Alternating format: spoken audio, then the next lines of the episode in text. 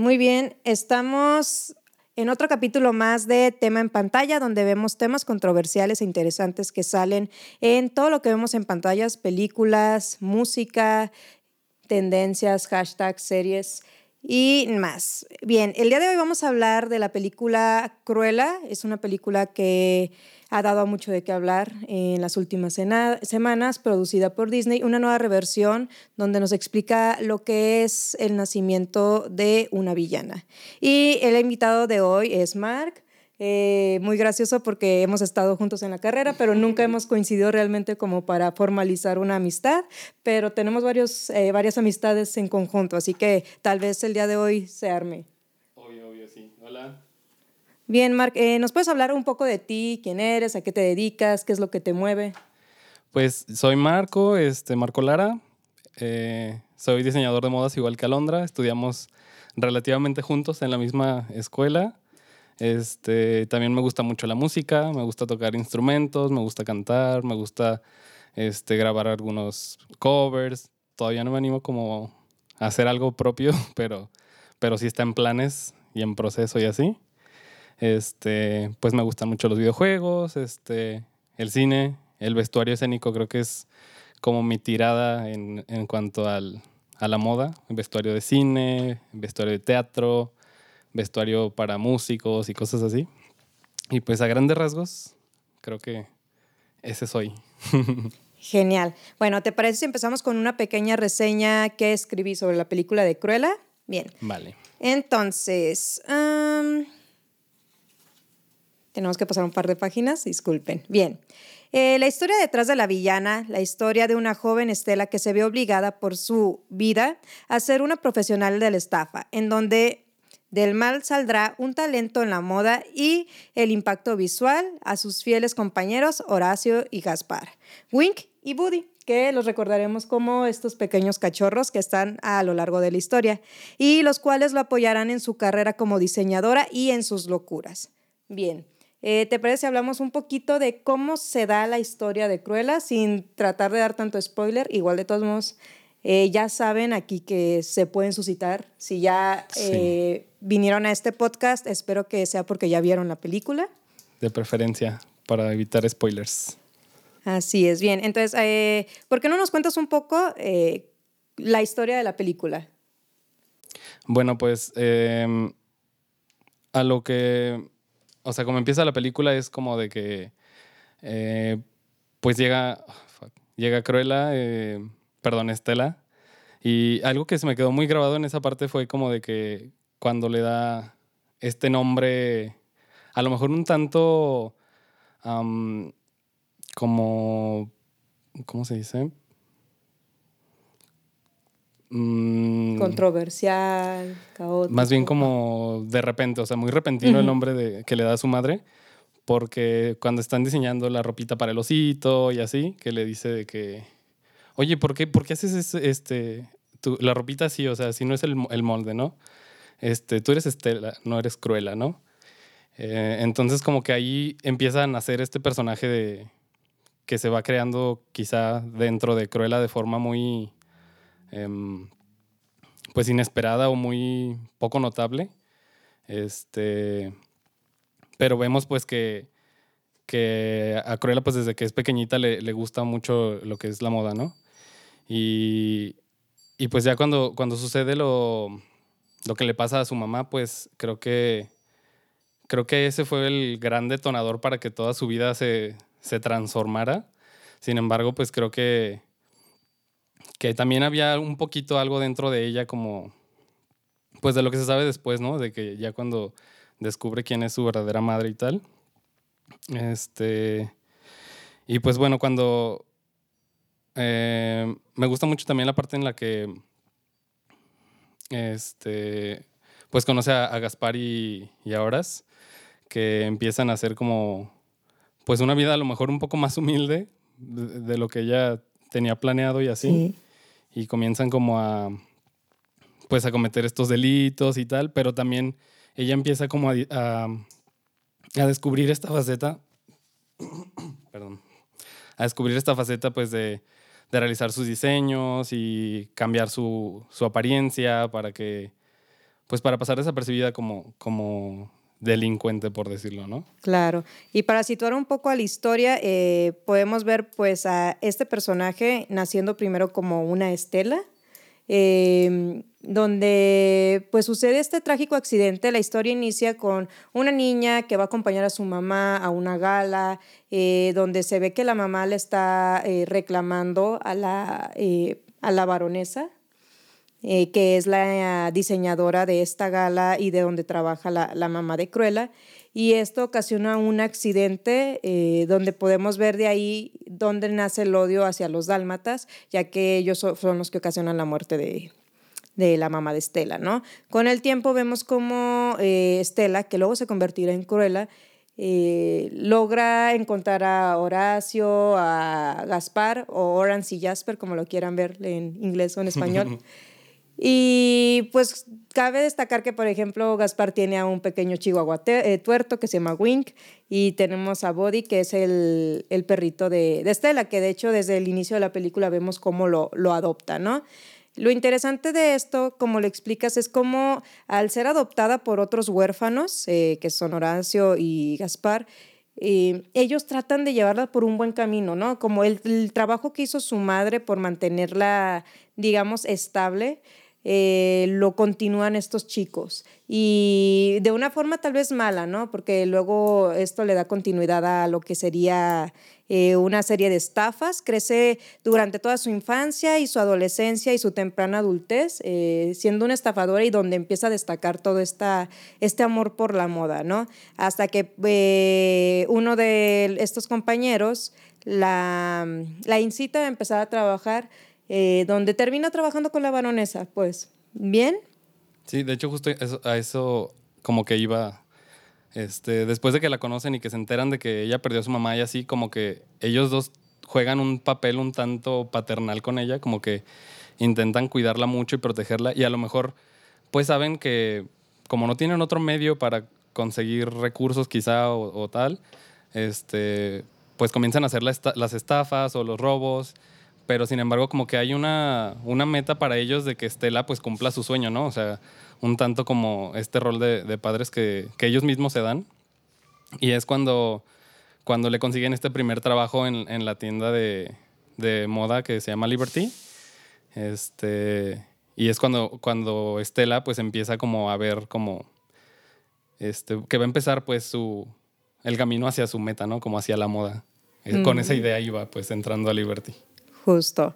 Entonces, eh, a partir de aquí, eh, ahora sí que empiezan los spoilers. Eh, pues vemos a, una Cruella que justamente quiere escalar, quiere empezar a diseñar, porque al principio en la tienda de Liberty no le dan la oportunidad de trabajar como costurera, que es lo que para ella por mínimo quiere empezar a trabajar. Y en una noche, digamos, alocada, en una noche donde empezamos a ver a Cruella, eh, logra obtener esta entrevista con la baronesa y logra ser contratada ya en los talleres, ¿no?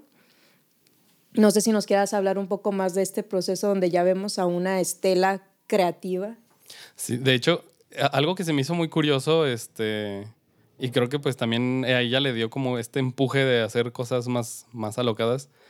Eh, también lo había, lo había como revisado un poco de que en las películas de Disney no hay, por ejemplo, no se utiliza ya los cigarros, o sea, no fuman. Pero el alcohol sí está muy presente en Disney. Entonces, justo en, una de estas noches alocadas que dices, pues está tomándose una botellita de alcohol, este, se pone a, cantar, a bailar. Creo que en esta parte es cuando sale la canción de These Boots Are Made for Walking. Sí. Este, y pues ya se mete al, al, escaparate, ve que pues está todo muy aburrido, muy, muy clásico, pues, muy...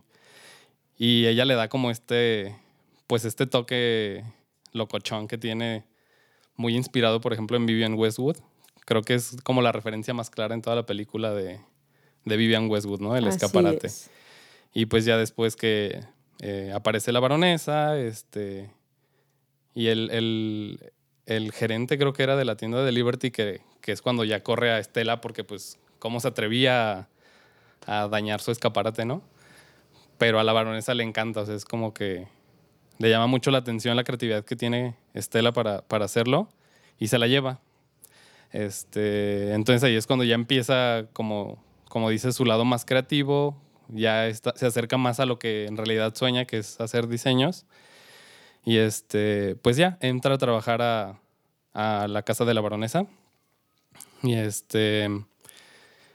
Y pues ahí vemos como desde el principio cómo va llamando la atención de la baronesa porque pues se ve cuando la baronesa intenta ver como los diseños de los otros de los otros personajes y pues ninguno le convence. Y al final como que pues tampoco dice como de, ah, muy bien, lo hiciste bien, o nada de eso, porque pues el personaje de la baronesa nada que ver. Pero se nota que sí tiene como un poquito más centrado su ojo en, la creatividad de, Estela. Así es. Y bueno, ya que lo mencionas, ¿te parece si empezamos a desmembrar justamente toda la iconografía de la moda que podemos percibir?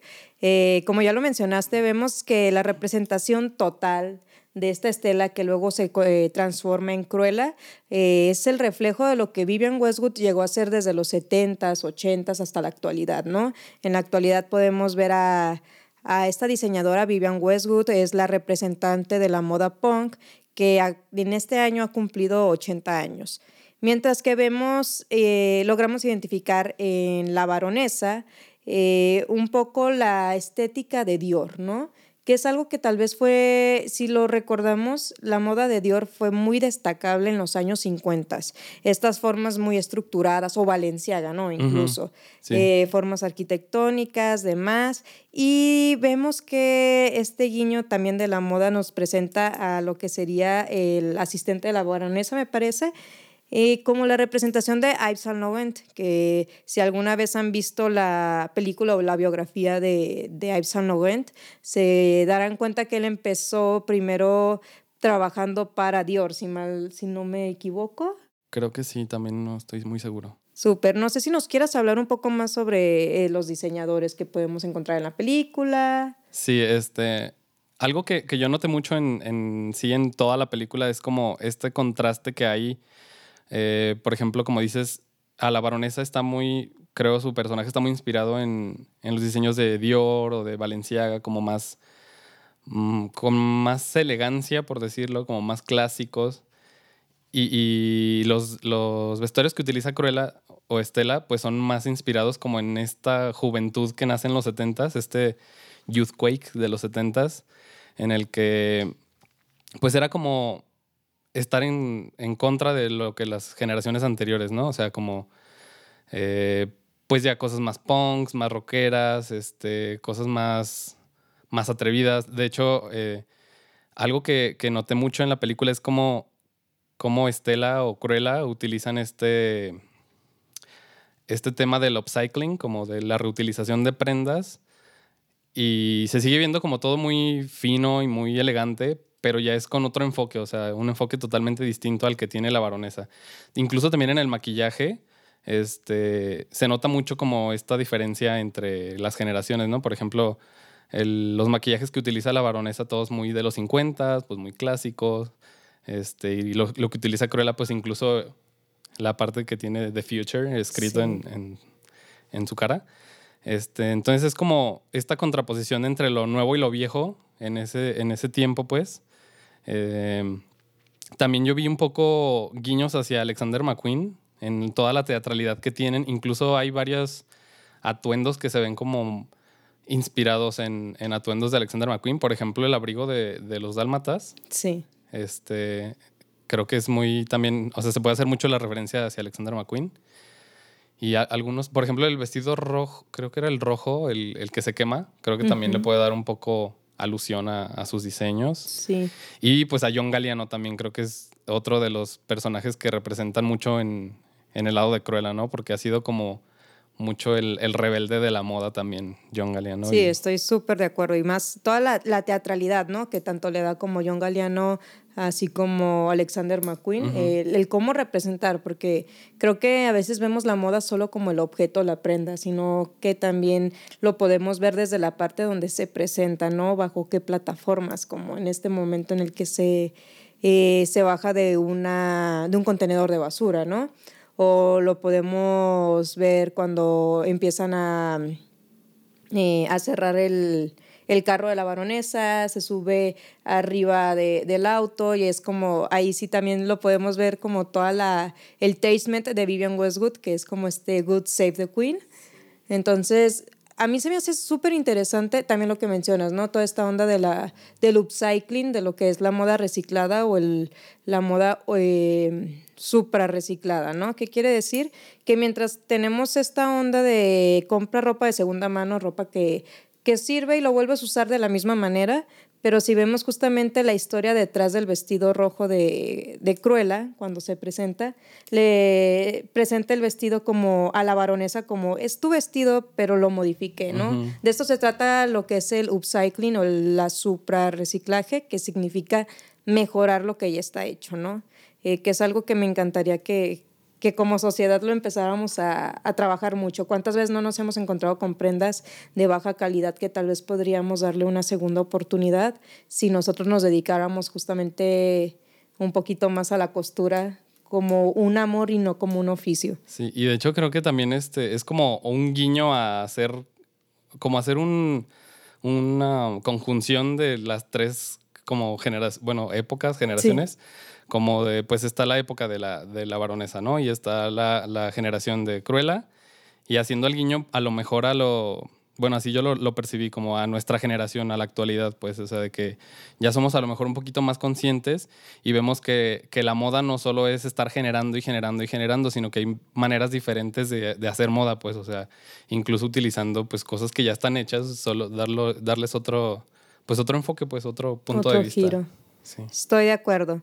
Muy bien, eh, pues entonces ya vimos un poquito de lo que vienen siendo las iconografías. Para quien es amante de la moda, creo que se va a sentir identificado con los temas que estuvimos hablando. ¿Qué te parece si ahora lo adentramos un poquito al contexto social y al contexto histórico? Eh, lo que podemos ver es una Inglaterra de los años 70 si nos damos cuenta, en los años 70 hubieron muchísimos movimientos. Eh, estaba pasando los movimientos estudiantiles de los 60, estaba empezando lo que viene siendo la, la guerra por el petróleo.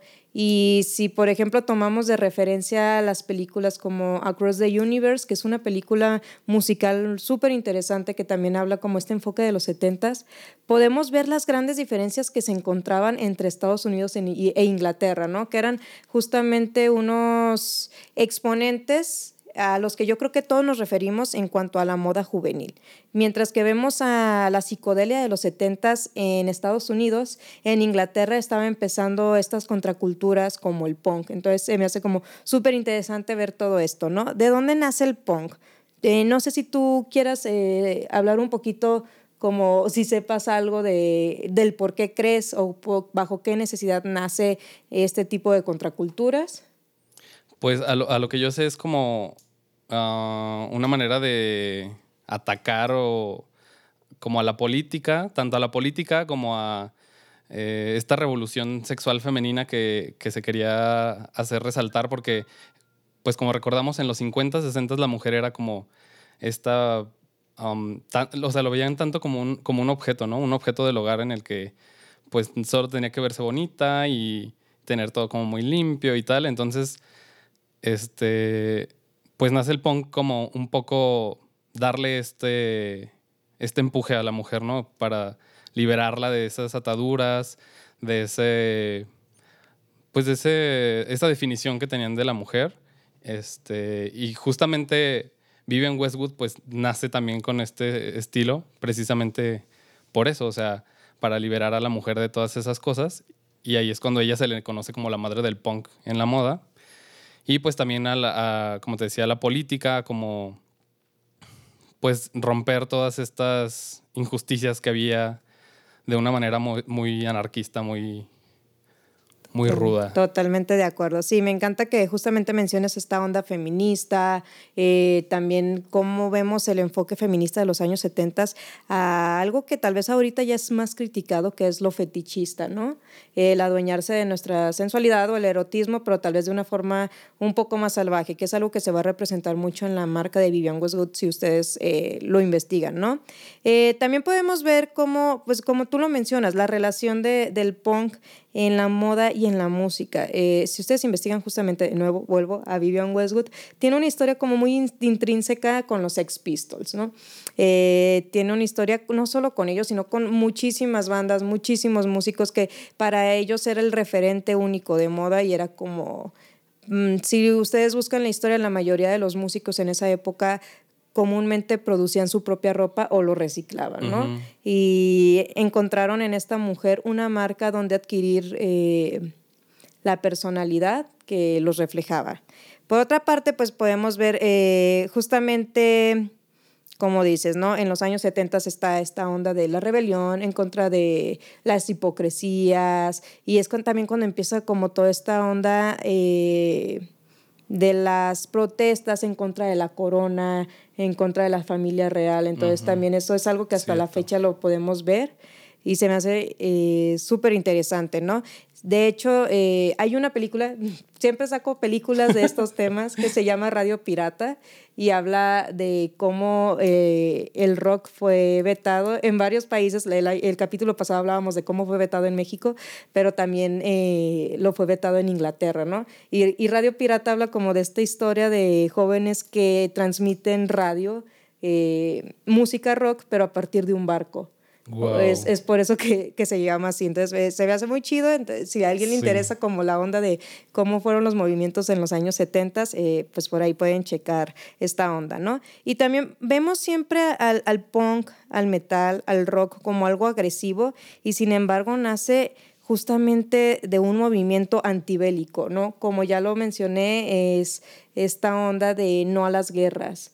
Eh, que también lo podemos ver en Across the Universe, eh, uno de los, de los protagonistas, bueno, de los personajes, no, no realmente de los protagonistas, porque ya la vi hace mucho igual y me equivoco, pero no quería ir a la guerra y termina huyendo. Termina, y de ahí es donde llega a Inglaterra y se da cuenta de un mundo diferente, pero también de un país donde hay pobreza que también si luego llegamos a ver a Sing Street, que ya es más de los ochentas, vemos también que eh, en lugares como Irlanda eh, también eh, tenían problemas con lo que viene siendo la falta de oportunidades de empleo y es carencias económicas. ¿Bien? De hecho, ahorita que lo mencionas, también estaba recordando de que, pues otra de las facetas que tuvo como este nacer del de, punk como corriente, este, y citando de nuevo a Vivian Westwood, todo esto de, la, de su moda, o sea, su, pues sí, su creación de moda de, de Vivian Westwood es, un, es también un ataque, por decirlo de alguna manera, a la, a la moda que ya se llevaba en esos momentos. Por ejemplo, este, ella empieza a utilizar estos statements en sus, en sus prendas, o sea, eh, pues letras con frases, este, a lo mejor un tanto revolucionarias y así y a utilizar materiales pues que, que no fueran como los, los más conocidos o los más utilizados en ese momento en la moda. Este, estuvo en contra como de utilizar pieles animales, entonces es como también un, un giro a la, al consumo, ¿no? O sea, también de, de, moda en ese sentido. Así es, que si ya vieron la película, por ahí hay como esta controversia de si Cruella o no eh, mata a los, a los dálmatas. Entonces también puede que por ahí haya como esta onda de eh, tal vez Cruella es una activista también a favor de los animales, no lo sabremos. Eh, ¿Crees que haya una segunda parte? Sí, yo creo que sí va a haber una segunda parte. Este, yo estaba, estaba pensando que, que serían los 101 dálmatas, pero ahora que, o sea, después como de ver más reseñitas y todo eso, creo que no va por ahí el asunto, porque pues no puede ser la cruela que, ya fue antes, o sea, sí. no, en este momento como no podemos hacer lo que Cruella quería hacer con los dálmatas en ese entonces. Así es, tendrán que ser muy audaces. Además, creo que después de, a mí se me hizo una película espectacular, creo que tal vez la historia para muchos no les refleje, pero por el nivel iconográfico, por la música, creo que ya le deja una sombra muy grande si quieren hacerla de 101 dálmatas. no, creo que logren generar eh, el éxito que ha logrado Cruella y que lo ha logrado durante la pandemia. Entonces también es algo que, que, cabe destacar. No sé si te parece que empezamos a hablar un poquito más de la música. Podemos ver en la película eh, la referencia a lo que es David Bowie. No sé si quieres Sí. hablar de eso. Súper, súper clara la referencia. O sea, se me hizo, se me hizo muy chido porque justamente hay una parte que, que se me quedó como muy grabada en, de la película, perdón. Este es cuando, cuando ya contrata Estela, perdón, Cruella a, Artie, que es el personaje como inspirado en David Bowie. Este, que se lo llevan a su departamento y se ponen a coser y así. Entonces hay una parte en la que está con las costureras y están ahí en el taller. Y la canción que suena de fondo es la de ah, Boys Keep Swinging de, de David Bowie. Y se me hizo como muy especial que pusieran esa canción porque la canción habla en sí como de que yo la veo o yo la, la siento como una mofa a la masculinidad tóxica, ¿no? Porque la, la- la canción habla pues como de... em, de hecho el video es pues sale David Bowie vestido de, de hombre y así, pero también sale otro, otros tres David Bowies vestidos de drag queens, ¿no? Entonces es como, en esta canción se dice que si eres hombre, pues este, te gustan las mujeres y puedes manejar y haces todas estas cosas de hombres, pero también hace una alusión, por ejemplo, a lo que yo percibo es como a la bisexualidad, ¿no? O sea, algo que, que quizá está muy, aunque no esté muy aceptado, pues a lo mejor todos tenemos algo de bisexuales. Este, entonces hace alusión a esto, pues como de que otros hombres te ven y, y te arreglas pues bien y todo esto. Entonces se me hizo muy padre como, como visibilizar todo este lado de, de la diversidad, pues básicamente. Y este, pues sí, o sea, está, está este personaje que de hecho también ah, literalmente hay un guiño a, a David Bowie con su rayito que tiene pintado en el ojo, Artie. Se me hizo como muy, muy épico. O sea, a pesar de que el personaje quizá no es principal o no es muy recurrente, se me hizo muy bonito que, que apareciera. Sí, además creo que es un personaje que alegra la pantalla, ¿no? En, el, en la escena que aparece, esa escena donde dices, todo va a estar bien. Todo- Aquí no va a pasar nada. Creo que eh, el tráiler nos muestra eh, una historia súper caótica, ¿no? Y una caótica donde Cruella termina mal parada. Mientras que vas viendo la película, tú te esperas también, en algún momento va a caer, en algún momento va a caer, pero la audacia de cómo se va enfrentando a las venganzas, de cómo va generando todo esta, este apoyo de diferentes personas es algo que, no sé, a mí, a mí se me hizo muy, muy padre. Y, y si no, siempre que aparecía Artie, yo decía como, va a estar bien. Eh, yo no sé, yo lo identifiqué como tal cuando Cruella hace su primera y única, digamos, colección, presentación de colección, que es cuando ya, este, digamos, sabotea todo. Eh, ve- vemos a Orange, eh, a Horacio, como quieran verlo, tocando la guitarra y para mí fue justamente otro guiño también de Jimi Hendrix, no sé, Sí. para mí fue eso. Habrá quien opine que no, habrá quien opine que sí. Yo dije, "Eh, aquí están aprovechando todos. Es, esto yo creo que fue una película más para gente que le gusta como esta onda de las culturas de los 70s, 80s, más que para niños o para público en general. Ujú. Y de hecho también algo que yo noté en cuanto a la música es cómo también hacen esta contraposición de nuevo como generacional. Por ejemplo, la mayoría de las o, muchas de las veces en las que aparece la baronesa es música de los 50, 60, música muy clásica, pero cuando aparece Cruella es música ya de los 70s, 80s, más punks, o sea, cuando pues la, música joven de esa generación, ¿no? Es como, también en ese sentido noté que hacen esa contraposición generacional y se me hizo muy chido. Sí, eh, pues bueno, yo creo que se destaca muchísimo el soundtrack. No sé si quieras hablar un poquito más de esto. Podemos ver, por ejemplo, a los Biggies de Rolling Stones, The Doors, Deep Purple, Blondie. Entonces, fueron más de 20 canciones que nos dieron toda una secuencia, que nos dieron toda una historia a través de la música, que tal vez no lo, no, no, no, no lo metieron como un musical, pero se puede disfrutar como tal. Sí, de hecho sí, porque, este, o sea, también noté que todas las piezas musicales que eligieron están pues sumamente, mm, o sea, están elegidas a la perfección, pues, o sea, hay algo que te hace la referencia. Y de hecho, por ejemplo, el, el soundtrack original, el que hizo el compositor que se llama Nicola, Nicolas Brittel, este, también hace de nuevo esta contraposición porque tiene elementos muy clásicos como violines, pianos y tal, pero de repente mete como estas guitarras o sonidos más un poquito más rudos en algunos momentos de las de, la, de las canciones de las piezas, perdón. Entonces es como muy también se hace pues mucha referencia a esta contraposición generacional que hay en la película. Y por ejemplo, este hay una parte en la que sale la canción de. Ah, la de These Boots Are Made for Walking, justamente, de Nancy Sinatra.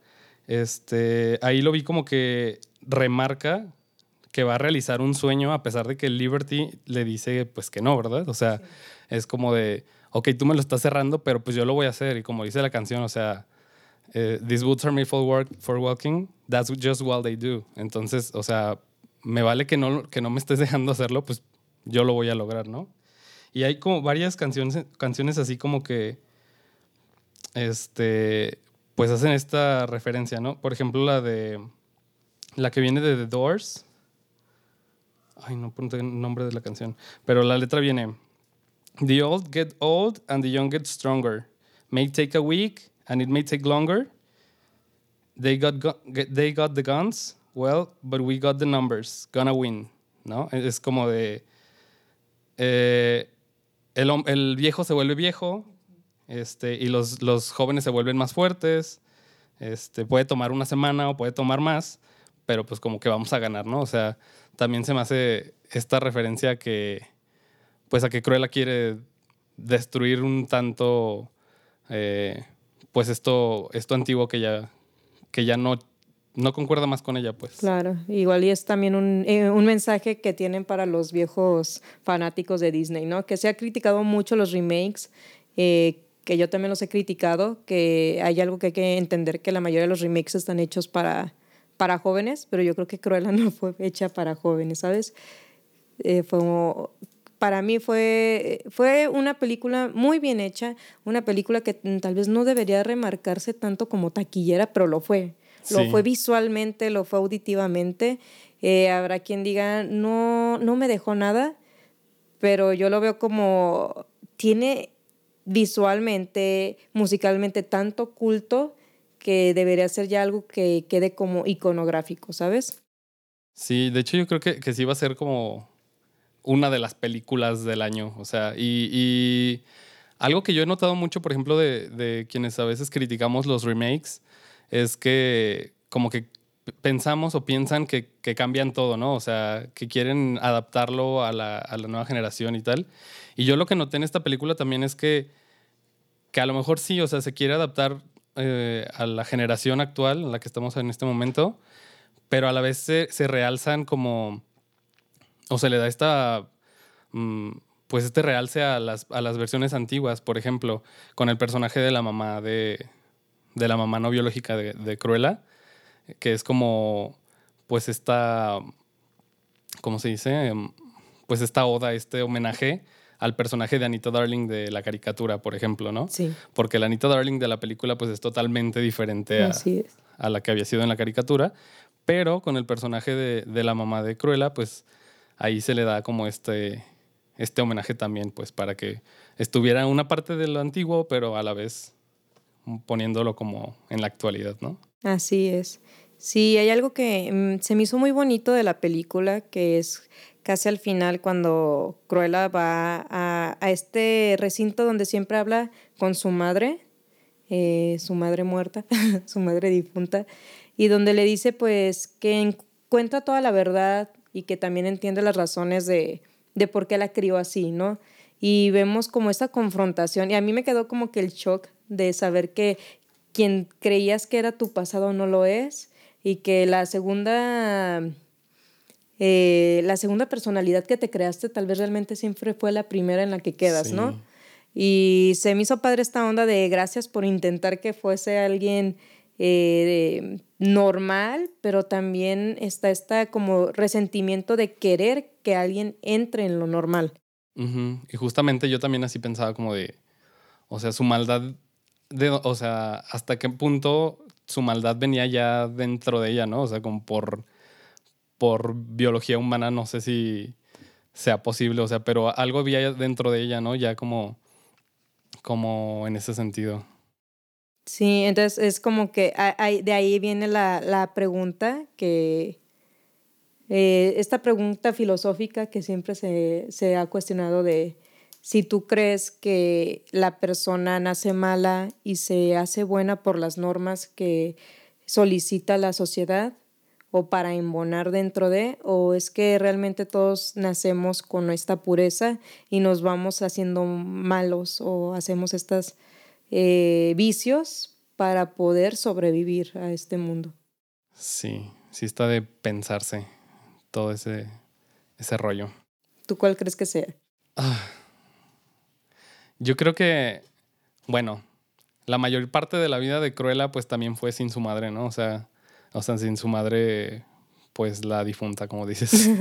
Entonces, a lo mejor, pues tiene todo que ver. Pues, y, y a lo mejor, a lo mejor, este, pues también tiene mucho que ver con relatividad. O sea, em, vemos cosas que hace Cruella que a lo mejor socialmente son vistas como malas, pero a lo mejor pues vas viendo las razones por las que lo hace y a lo mejor es como de que pues te hace dudar, ¿es malo de verdad? O sea, es tan malo que lo haga así o entonces pues no sé, creo que a lo mejor tiene un poco que ver las dos cosas porque pues no sé, o sea, como que ya tenía ahí la genética, pero también la situación y el contexto y todo esto a lo mejor la pudo empujar a que se desarrollara más ese sentido. Así es. Y bueno, ya por último, eh, tengo un par de preguntas para ti. Eh, Vemos justamente que entre todos los diseñadores que aparecen en esta película hay caos, ¿no? Eh, hay competitividad, hay malicia, eh, también hay locura. ¿Tú crees que el caos atrae a lo creativo? Mm. Yo creo que no, no necesariamente. Creo que, bueno, por ejemplo, algo que he visto mucho en memes y cosas así es como de que se nos tienen el concepto a los diseñadores de que somos un caos, de que nuestro espacio de trabajo es un caos y así. Este, creo que sí tiene que ver en el sentido de que, por ejemplo, pues el arte, ¿no? Nace como también, o funciona como un, pues no sé, o sea, como que nos ayuda a llevar las situaciones como un tanto difíciles. Por ejemplo, en este momento de la pandemia, eh, creo que la creatividad nos ayuda como a, mantenernos cuerdos, ¿no? Durante el caos. Pero no creo que el caos en sí sea como quien atrae la creatividad. O sea, la creatividad existe haya o no haya caos, creo yo. Súper. Sí. Sí, es justo lo que, lo que tú dices. Yo pienso que el arte sirve como un traductor de lo que nos puede ocurrir o de las circunstancias buenas, malas, relajadas o caóticas a las que podemos estar.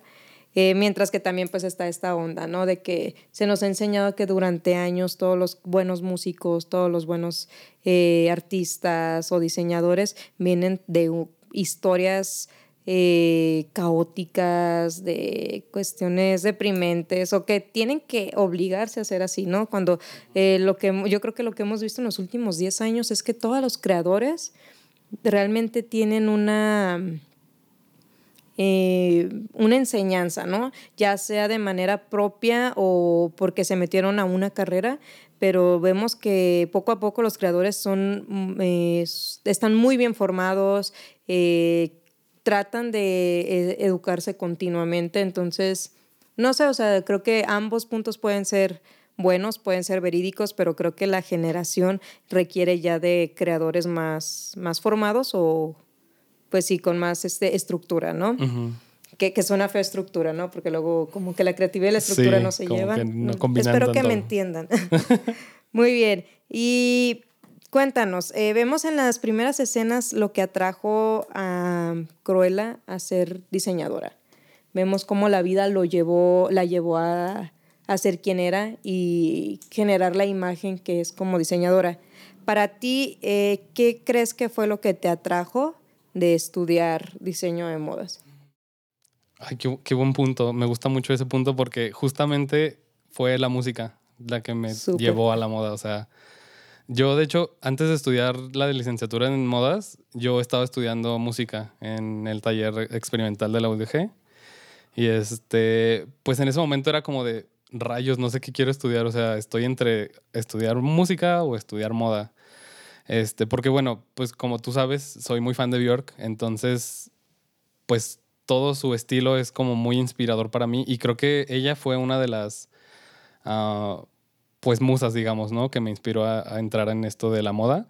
Entonces, pues para mí fue eso, o sea, como conjugar estas dos, estos dos mundos de la moda y la música, lo que me hizo entrar aquí. Súper.